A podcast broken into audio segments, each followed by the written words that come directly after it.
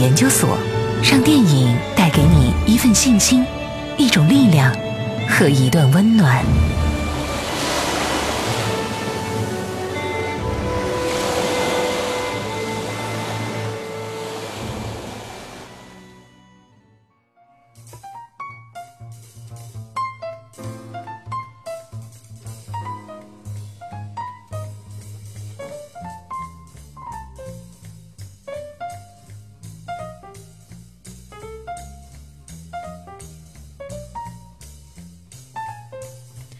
半点之后，欢迎大家继续锁定 FM 八八二成都故事广播 Happy Radio，为您准时敞开大门的电影研究所，我是依然。您现在锁定收听的是四川唯一一档专业的广播类电影节目。天气慢慢的转凉了，但是电影院呢却开始逐步升温。今天在上节目之前，我还看到我的朋友圈有影院经理表示非常头疼，因为十一月的好片太多了，都不知道该怎么排。往年的十一月都是属于一个中等量级的热档，上旬的光棍节积攒的消费热情，再加上年底贺岁档往往都会提前开打，就预示着整个十一月已经让人嗅到了战火弥漫的气息。不过今年的十一月影视有一点点反常啊，往年的光棍节、贺岁档预热期，国产电影都会抱团取暖这样的情形，在今年不见了。真相只有一个，那就是进口好莱坞来了，或者说叫进口好莱坞，确实非常的凶猛，而且不是一步两步，是扎堆儿来袭，几乎呢算是全面攻占。作为十一月份我们第一期节目，按照惯例啊，我们就来为大家详细的介绍一下接下来十一月份将会有哪些新片值得期待，而且必须一看。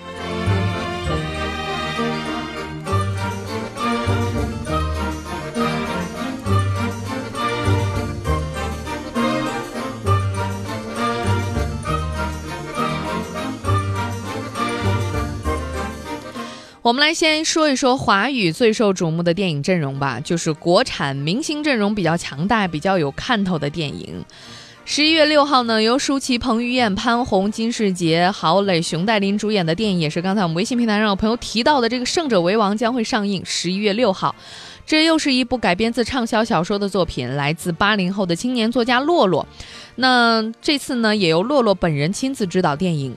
郭敬明担任出品人，《失恋三十三天》的导演滕华涛负责监制。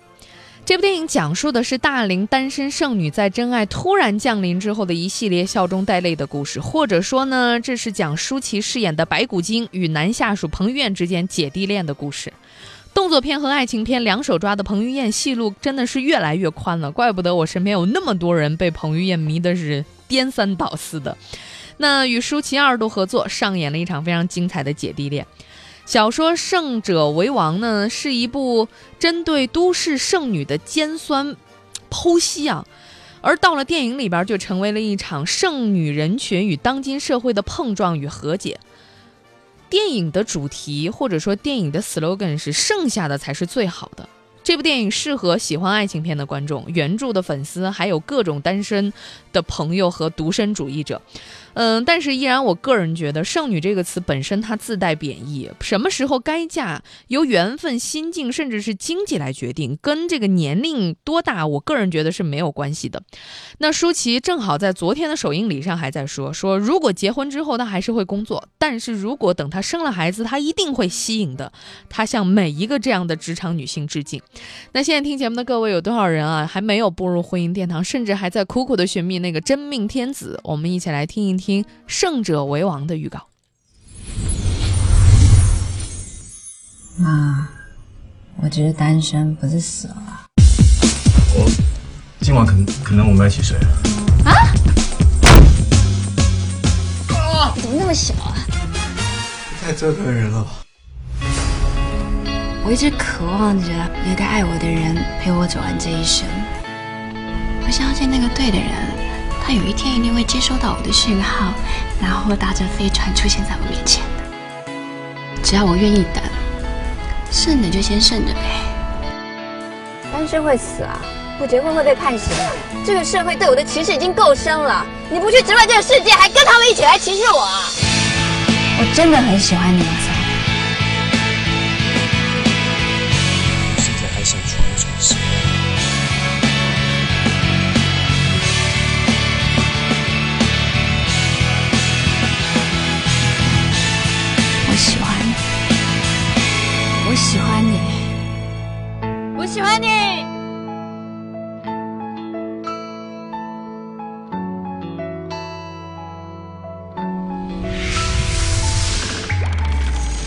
我觉得挺惨的，不是遇不到那个真命天子，而是你觉得遇到了合适的人，可是他觉得我现在还不是结婚的时候，我还想继续闯事业，你愿意等我吗？可是女方觉得我不愿意等你啊。那其实从十一月六号开始上映的电影都是顶着光棍节的档期来的，呃，那就像刚才说到的这个《胜者为王》，包括接下来说到的这部《前任二：备胎反击战》，上映时间也是十一月六号。那在我们节目的上半段，我们提到过这部电影，二零一四年春节档《前任攻略》，当时排片被压制到只剩个位数的情况之下，票房都还过了亿，并且收获了相对不错的口碑。那《前任二》就是《前任攻略》的续集，由前作如何对付前任男女友变成了备胎的经典逆袭，也更加符合当下观众的审美取向。前作大受好评的郑恺这一次被扶正为男一号，郭采洁、张艺兴的加盟阵容更加强大。如果你想看喜剧，这部电影能够满足你，笑点是相当的饱满。那十一月十三号呢，电影的主创会来到成都宣传，也是他们宣传当中的最后一站。要说的就是这个导演田雨生啊，是成都人。所以，如果你喜欢这部电影，包括刚才在微信平台上，大家在有人在说哈，期待这部电影。王强说期待这部电影，那所以到时候你会去，你会去现场助阵吗？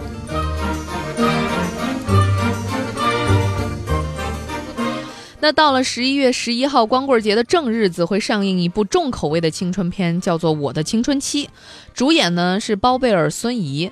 呃，说不完的青春期这次是再度来袭，不过这一次不是你的青春，它也不是我的青春，而是一个少年从山村到大城市的荷尔蒙迸发。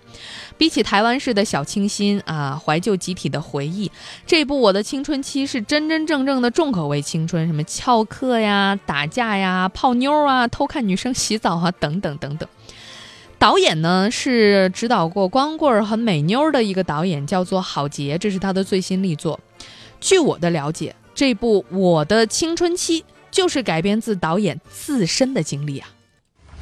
我的青春期改编自导演个人经历，讲述他小时候爬旗杆的故事。当导演上初中的时候，他爬旗杆，他去哪导呀？遇到了一位画风和其他人不同的女神，于是拍成了西西里的美丽传说。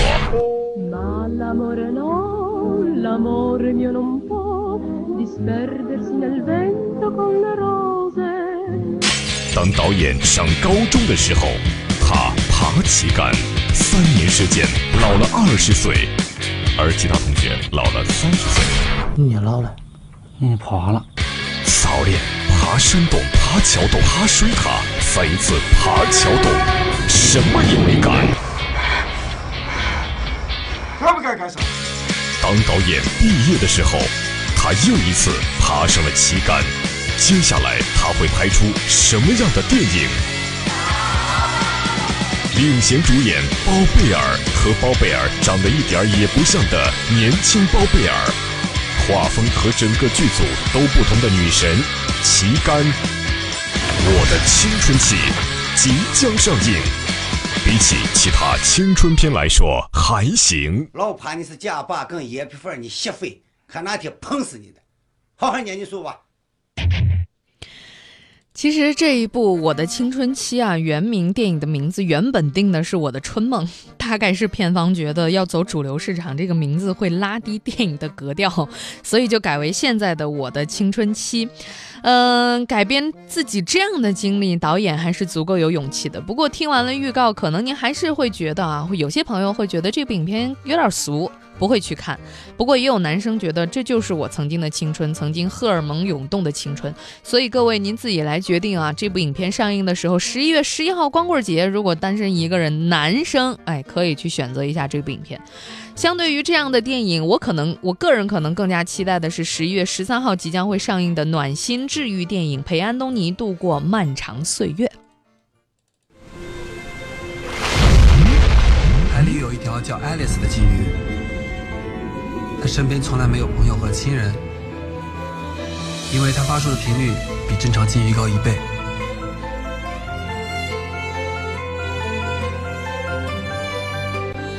可能爱丽丝甚至不知道自己发出的频率是错的，唱歌时没人听见，难过时也没人理睬。世界上有一条最寂寞的鲸鱼，叫爱丽丝。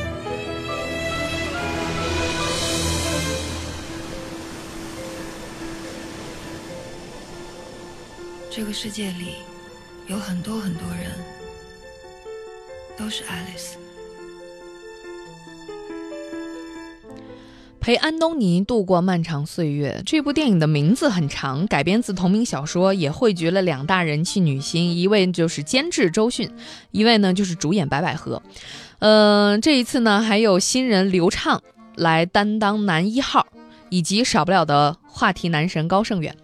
这部以女性班底组成的作品呢，依旧是从这个青春的岁月入手，电影处处都流露着暖心寄语和对成长的真挚描述。陪安东尼度过漫长岁月这本书，我不知道听节目的各位你有没有看过？既然电影改编自他，那我们还是先来了解一下这本书。治愈系小王子安东尼是郭敬明倾力打造的一线作家。二零零八年起，安东尼陆续推出《陪安东尼度过漫长岁月》系列作品，以每本高达百万册销量，创造国内继吉米之后最新一轮治愈系潮流。二零一二年。以九百万版税收入，名列第七届中国作家富豪榜第八位。二零一四年，作品《马洋》获益，成功跻身亿元作家行列。其中，《陪安东尼度过漫长岁月》彩虹书系黄色版入选豆瓣读书年度高分评价。系列作品《陪安东尼度过漫长岁月》以时间为载体，讲述种种真实片段和生活感悟。带领每位读者陪安东尼度过遥远旅行、孤独时刻以及漫长岁月，赢得众多年轻读者追捧。与画手 Echo 合作创造《兔子不二》，同样备受喜爱。关注生活，记录美好，岁月漫长，温暖依旧。现在说来，安东尼也应该算是一个流行作家了。我翻看了一些他之前的文字，比如说啊，下午三点一刻，用了一个小指的长度想你。再比如，我觉得十有八九的人都这样。别担心，生活会推着你走的，好好走自己的路。他推着你走的时候，你走得稳就好了。从这样的语言当中，你会觉得简直酸死了。安东尼呢，是最小说创刊以来所有作者当中最别具一格的写手。安东尼也充分证明了，有话好好说才是非常难的。当然，这部陪安东尼度过漫长岁月改档，结果改到了和《零零七》同天上映，真是躲过了蚁人，没躲过邦德。但如果您不喜欢这样娇柔造作的风格，那来一部粗犷的怪诞的电影《一个勺子》，您可能可以期待一下。在微信平台上，像王慧啊，另外呢，像甜菜这两位朋友都是提到了一个勺子是比较期待的啊。嗯，这部在第五十一届金马奖上大放异彩的电影是陈建斌自导自演的，上映时间是十一月二十号。这部电影根据小说《奔跑的月光》改编。故事是围绕着一个傻子的见闻是非而展开，与现实世界格格不入的视角，跟自己的人生、自己的价值观和整个世界做斗争，号称是中国版的第八天。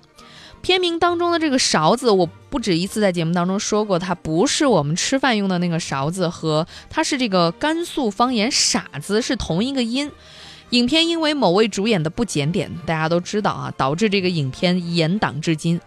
蒋勤勤在微博当中曾说过：“说我不是玛丽苏，她当然指的是陈建斌，他也不是呃杰克苏，没有高颜值，不是国民 CP，但是我们是最接地气儿的傻白甜加矮矬穷加土豪秃，那痛着就冲着这份不一样，其实也值得大家去捧一下场。”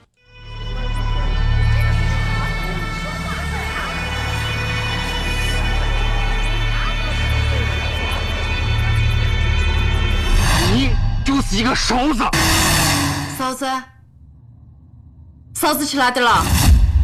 不就一个勺子吗？那啷个不见了啊？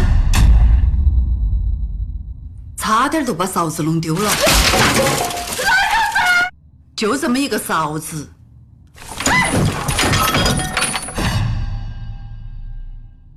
弄丢了就再也找不回来了，就再也没有这样的一个勺子了。你把我丢下，你让我啷个活？每个人都有一个勺子，快去看看你的嫂子还在不在。哎哎，你放心了，你放心了，你放心了，你放心了。快去找，要把你的勺子找回来，快点去找，黑去找，疯狂去找。是不是听得出来非常的怪诞？这种风格很奇怪啊。嗯，一个勺子呢是十一月二十号上映。我只希望这部影片删减的不要太面目全非。之前的节目当中对这部电影有过很多介绍的内容，所以今天在这儿就不再过多的描述了。那我们接下来来说说另外一种风格的电影。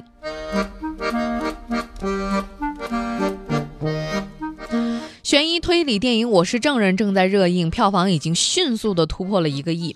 十一月呢，也将会上映一部奇探破奇案的电影，叫做《消失的凶手》，十一月二十七号上映。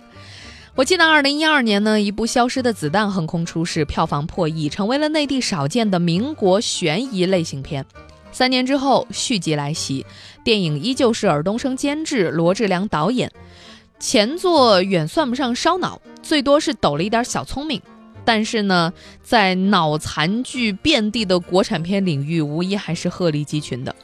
在这一部《消失的凶手》当中，谢霆锋被替换成了凤小岳，而李小璐取代了杨幂，所以可见偶像阵容缩水不少。但我觉得有又黑又硬的刘青云就足够了。刘青云在这次是再度饰演神探，身边的搭档换成了林家栋，一连串离奇自杀的案件牵扯出牵扯出了巨大的黑幕。中国版的福尔摩斯即将会上映。假设你是一个火车司机，突然你发现火车的刹车失灵，有个胖子站在你旁边，你只要推他一下，他就刚刚好跌下铁轨挡住火车。那么现在有多少人？愿意选择推这个胖子下去，是不是可以稍微变通一下？就是我自己跳下去。从东路天成县来的警察官，你是警察官呐？那我是神探陈茂金了。我们本来应该是夫妻的，怎么可能不认识？我只是做了个正确的决定。开枪！那你叫我来是要我帮你，还是来阻止你？阻止我吧。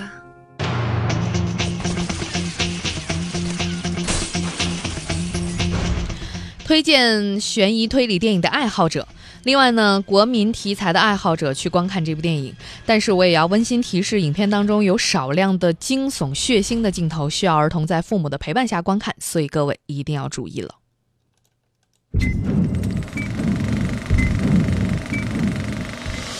二零一四年三月三十一号，中国电影院线银幕数量突破两万块，电影银幕。以平均每天十八块的速度增长，三个月时间，全国就能新增三百二十五座电影院，八十二天票房超六十七亿元，超过二零零九年全国票房总额。面对灿若星河的大荧幕作品，你该如何选择？依然新热点，听听依然的选择吧。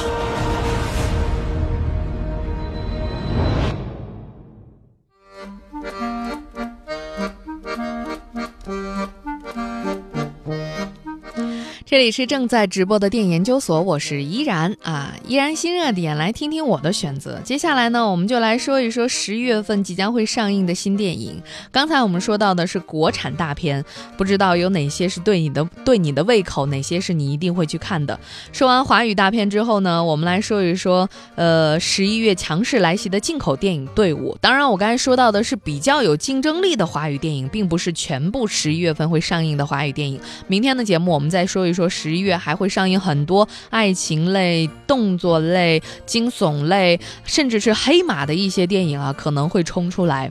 那我们看一看微信平台上，微信平台上这个 JZLK 这位听众说：“我等的是《寻龙诀》。”同一时间，几乎原来您在哪儿？这位听众说有一部继《九层妖塔》之后，名字我记不到了，好像是写书那个人导演的吧？你想说的也是《寻龙诀》吗？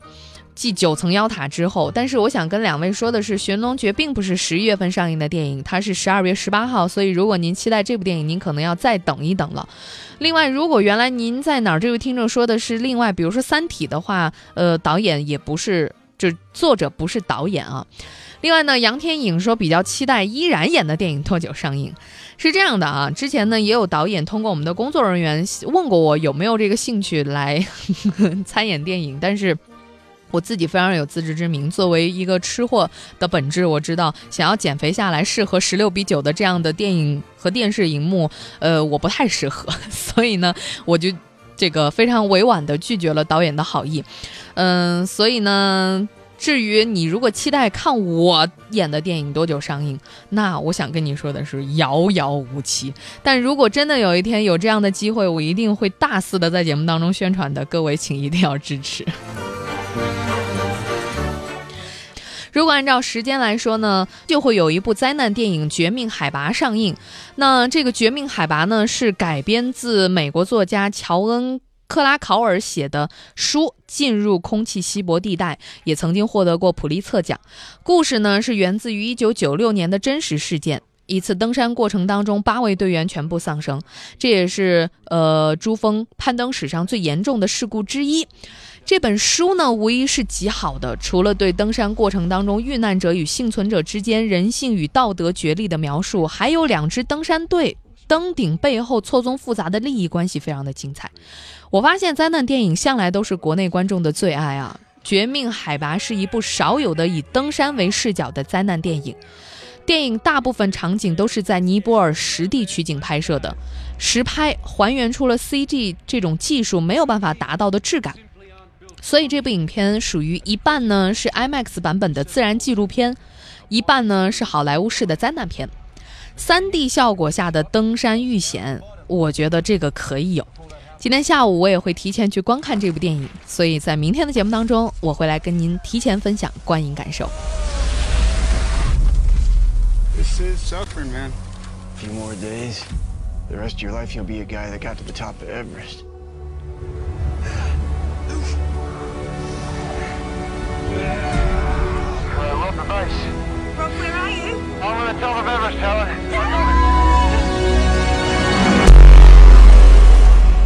Rob, pick up, mate. We got cloud coming up through the valley. It's a lot of it. Oh no. 我对于今天下午即将会看到的珠峰那样的景，真实的景象，我都觉得一定会值得回票价。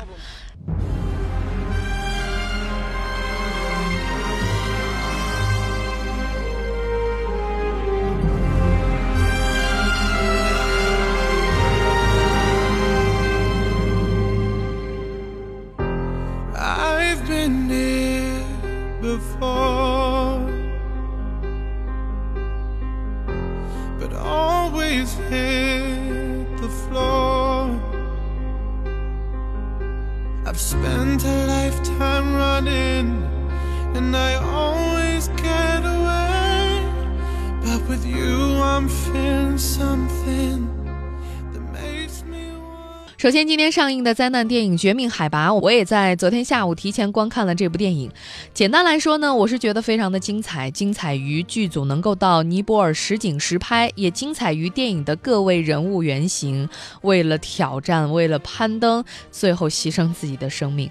我不知道现在听节目的各位有多少人是登山爱好者，梦想过有一天自己也能够登上珠峰。那你有没有想过，我们通过荧幕看到的珠峰和您亲眼见到的到底有有什么不同呢？明天的节目当中，我就来告诉你不同。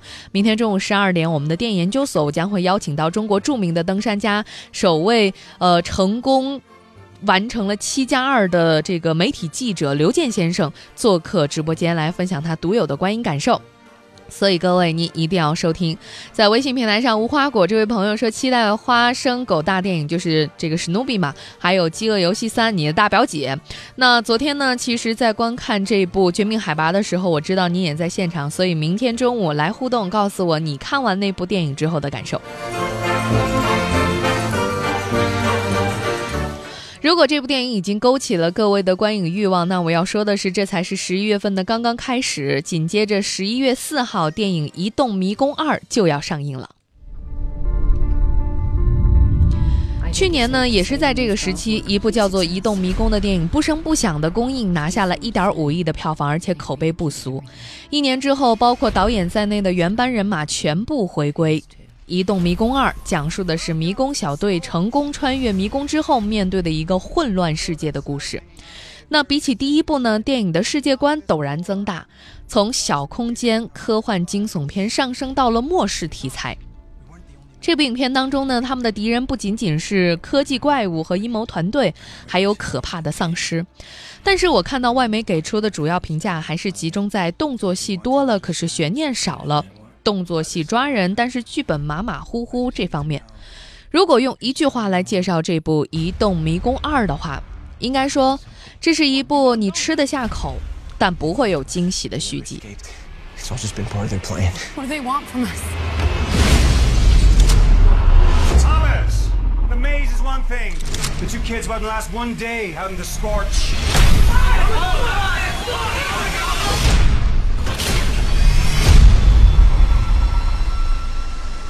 The hell? The course of your lives will determine the course of humanity. 十一月份，我最期待的电影之一是一部动画电影，叫做《史努比花生大电影》。这也是刚才无花果这位朋友在微信平台上提到的。这是我最喜欢的卡通形象，没有之一。十一月六号呢，这部电影会在国内与北美同步公映。这是一部适合全年龄级娱乐的卡通电影，更适合我这样的史努比系列的忠实粉丝。在遥远的二战时期，退伍兵查尔斯·舒尔茨绝对没有想到自己创作的漫画里边，一个宠物能够成为世界上最有名的漫画主角之一。当史努比在一九五零年十月份第一次出现的时候，这只狗甚至还没有名字，它只是衔着一朵鲜花路过派蒂家。直到同年的十一月的漫画里，才有了史努比这个名字。这部在美国报纸上连载了五十年的漫画，一共有一万七千八百九十七格，全部都是由作者查尔斯·舒尔茨亲手绘制、独立完成，也是有史以来由单人创作的最长漫画。其实呢，它并不是一部欢乐的漫画，它所展现的是每一个童年时期的挣扎求生的状态。里面的孩子也都不是那么萌，这甚至可以被看作是一部有点黑暗的作品。随着十一月六号《史努比花生大电影》在内地全面上映呢，距离诞生已经六十五年零一个月的史努比，终于在大荧幕上和我们中国的观众见面了。如今呢，电影由原作者舒尔茨的儿子来监制。他曾经说过，自己一定会保证父亲的作品能够被原汁原味的还原。所以在全新 3D 的技术之下，电影保留了原著漫画那种特殊的甜蜜乐观主义，并且电影也增添了更多搞笑和暖心的戏份。那因为我的个人情节呢，史努比花生大电影，这是我十一月最期待的电影之一。Can't believe I'm about to talk to the new girl. and his dog. Hello? Hmm. she said hello. The Peanuts Movie.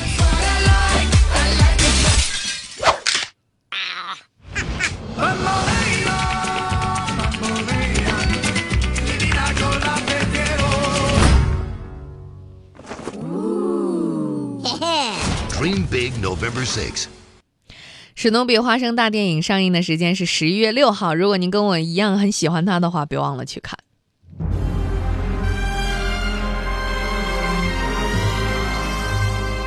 十一月，很多人最期待的电影之一就是十一月十三号即将会上映的《零零七幽灵党》，这是丹尼尔·克雷格最后一部零零七电影了。零零七电影五十年来历史上唯一一部导演串联作品，呃，萨姆·门德斯为零零七电影带来了那种冰冷冷的复古间谍惊悚片的气质，而这部零零七幽灵党呢，延续前作的风格，文艺气质也非常的浓重，思想也有深度，零零七举止非常的优雅。上一部这个《天幕危机》全球的票房超过十亿，证明了这种崭新的零零七电影气质，观众是十分买账的。那这一次《零零七幽灵党》将会追溯零零七历史上的著名反派幽灵党。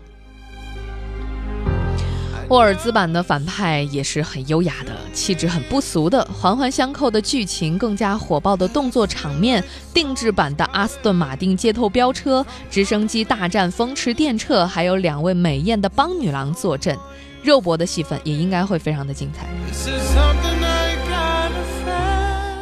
前两天这部电影在英国首映的时候，威廉王子和王妃都非常给面的出席了，而且首映礼当天就刷新了英国周二单日榜单的记录。那以这样的速度，幽灵党接替《零零七》的上一部《Skyfall》拿下英国影史首周票房冠军，可以说是小菜一碟。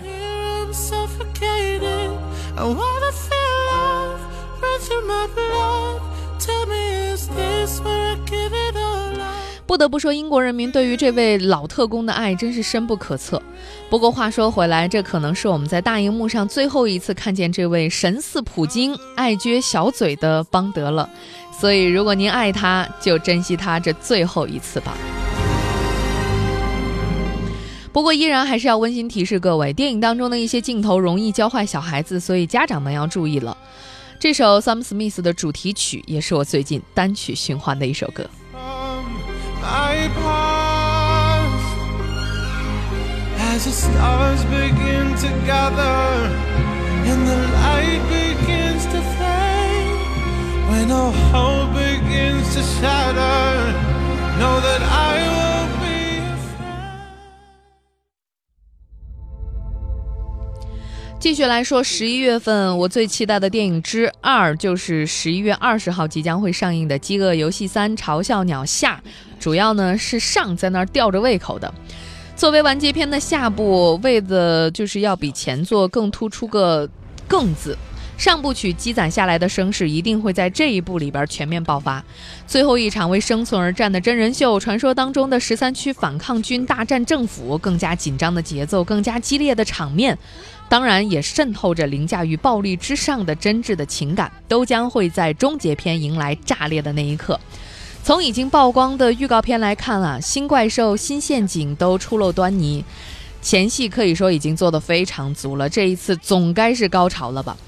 不得不说呢，我还是真的很不喜欢这种分上下集的电影，钱是赚到了，口碑是没了。